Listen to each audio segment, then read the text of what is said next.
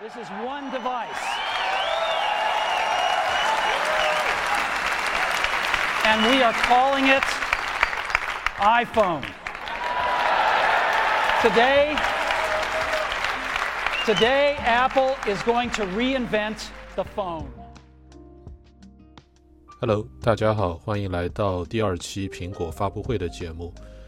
您可以在 Show Notes 里找到我们的联系方式，来加入听友社群， 参与更多关于商业和科技的讨论。这期我们主要来聊聊从我们用户本身的需求出发，今年需要购置新的 iPhone 手机吗？以及哪一款在售的最适合？这里呢，我们考虑的是包括我在内的百分之九十的大众用户，所以不会追求最专业的摄影拍摄画质，也不会执着于具体的性能参数。像我们这样的大众用户呢，手机的使用场景会以游戏、拍照以及一些日常的通信为主。先从对性能要求最高的游戏聊起。目前市面上公认的对性能要求最高的游戏之一是2020年发布的《原神》，也是目前大多数数码评测机构会使用的一款软件。从《原神》发布的时间20年来推测的话呢，移动版的《原神》当时开发时测试应该用的是2018-19年发布的，目前已经官方停售的 iPhone XS、XR 和11系列。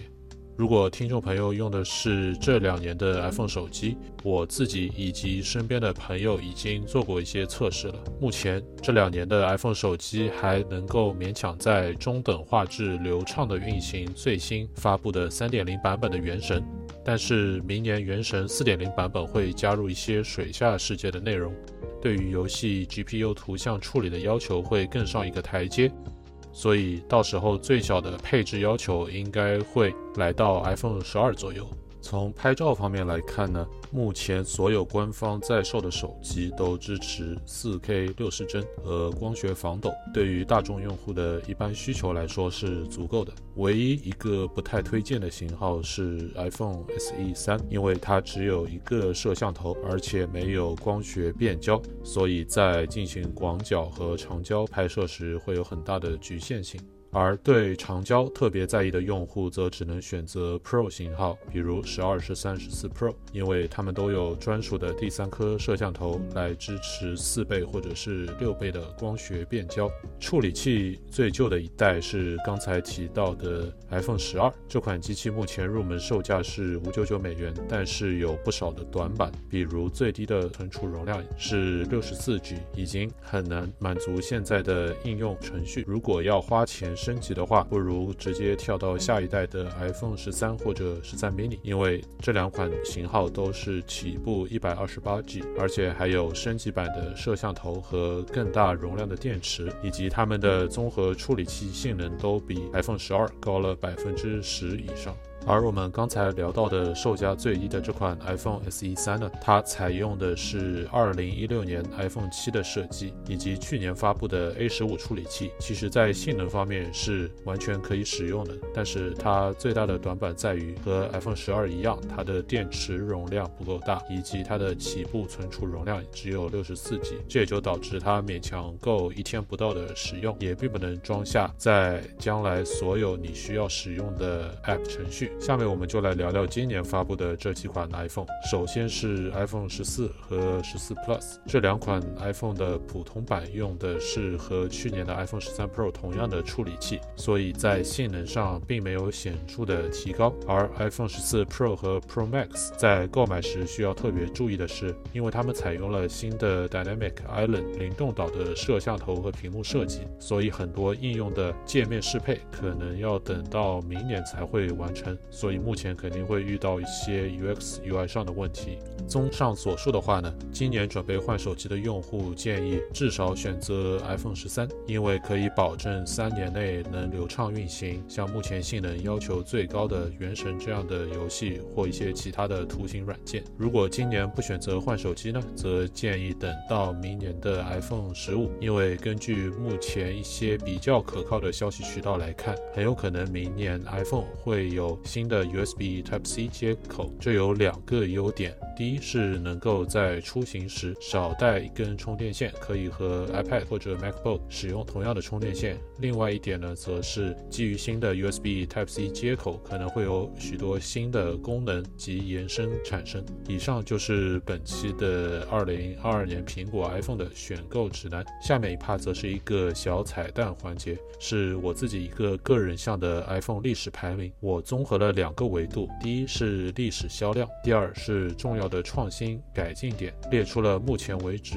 历史前十的 iPhone 系列，放在了小宇宙的评论区，也欢迎听众朋友们在评论区来聊聊您最喜欢的是哪一款。这里我们就不一一列举了，会主要挑几款来简单谈一谈我的感受。首先是发布于二零一二年和一三年的五和五 S 系列，这两台手机呢，其实有几个比较大的创新点。第一是他们第一次增加。了 iPhone 的屏幕面积，使得当时的 iPhone 并没有被像安卓阵营中三星这样的竞争者进一步拉开屏幕尺寸的差距。另外几个比较大的创新点有，像在 iPhone 五上第一次加入的 4G 通信，使得 iPhone 在通讯方面第一次达到了与家用 WiFi 同一个级别的使用感受。从此呢，用户即使是在外使用时没有 WiFi 的情况下，也能够进行。像视频观看、视频通话这样的一些高流量的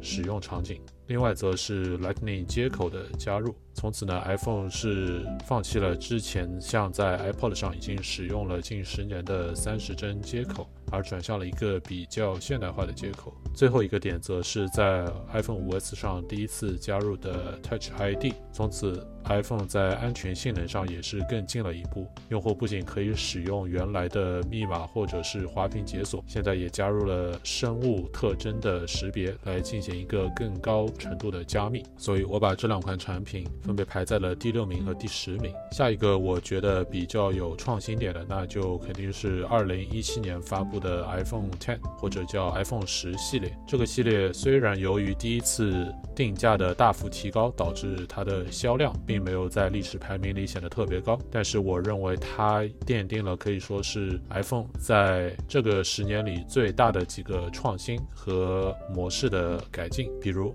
iPhone X 第一次使用了全面屏，第二则是 Face ID 的加入，这也是在 Touch ID 之后 iPhone 第二次加入了新的生物特征识别。第三则是 iPhone X 加入了摄像头的激光测距功能，使得摄像头不仅仅能够进行平面图像的识别，而且能够识别出空间中物体的景深，也为苹果这家公司在元宇宙的布局中下了最重要的一步棋子。最后则来聊聊 iPhone 四和 4S 这两块产品，尽管它们的销量。以绝对数字来说，并没有显得那么高，但是我认为它们这两款产品在某些方面做的创新改进，可以说是真正的一场移动手机的革命。比如像 iPhone 四在二零一零年第一次推出了视网膜屏，分辨率比前一代的 iPhone 手机在像素的密度上整整提高了百分之一百。正如它的名称视网膜屏所说的一样，用户在正常距离观察手机屏幕的时候，已经没有办法辨别。出像素与像素之间的距离，从而使这块屏幕成为了划时代的一个个高清显示屏的代表。另外，则是加入了前置摄像头，从而使得自拍成为了一个流行词，甚至自拍 selfie，在我记得当时某一年，甚至成为了英文媒体所选中的一个年度的关键词。4S 同样是一款。令人感到十分惊艳的产品，尽管也只有不到一个亿的销量，比起其他一些更现代的 iPhone 来说，可以说非常低。但是它首次加入了 Siri 语音助手，使得许多用户第一次感受到了智能手机中智能所代表的含义。另外，也第一次加入了高清录像的功能，使得智能手机也真正成为了很多用户开始分享生活片段的一个必不可少的工具。好，以上就是本期的创意玩具苹果特别节目，欢迎听众朋友们在评论区或者是给我们的邮箱、微信发信发消息来反馈您对节目收听的感受。如果你对将来的节目有什么感兴趣的话题，想听我们来聊聊，也欢迎发信息给我们。感谢你的陪伴，我们下次再见，拜拜。